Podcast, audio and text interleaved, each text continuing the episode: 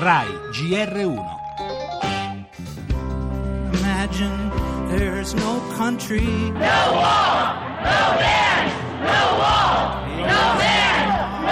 Mr. President, Signor Presidente, ci guardi. Questa è l'America. Quello che ha fatto è vergognoso, è anti-americano. Si infuria. Nidia Velasquez, deputato democratico al Congresso. No I giovani musulmani cercano di integrarsi, ma questo creerà un clima di odio. Ci sono molti campi in cui Trump potrebbe mettere le sue energie, invece attacca una comunità emarginata da sempre, inclusa la mia famiglia.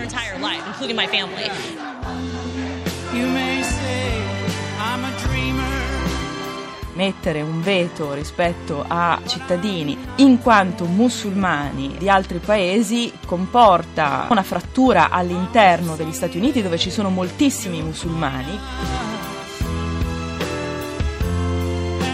Se vogliamo sconfiggere Islamic State, possiamo farlo soltanto se c'è una grande alleanza tra quello che chiamiamo Occidente e il mondo arabo. Se non c'è il mondo arabo, noi quella partita non la vinceremo mai. Imagine.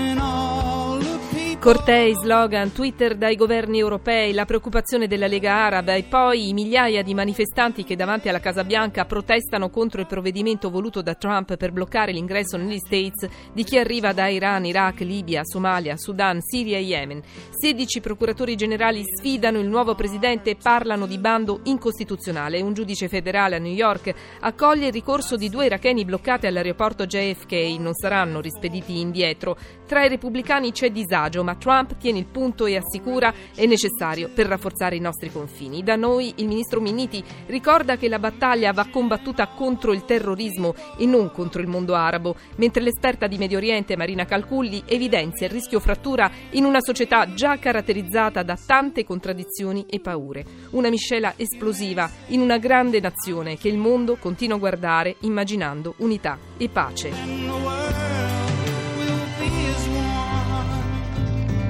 In primo piano nel nostro giornale la strage dei musulmani in una moschea in Canada, sei morti, le sfide politiche in Francia e Germania, i socialisti puntano su Amon e Schulz. In Italia colpi di fioretto nel PD, l'attacco a Renzi del governatore della Puglia Emiliano e nel centrodestra Salvini bacchetta Berlusconi. Lavoro al via a febbraio l'assegno di ricollocamento riguarda un milione di disoccupati. Il ritorno di Karl Marx, il settimanale tedesco Zai mette in copertina il filosofo del capitale nello sport, calcio e tennis.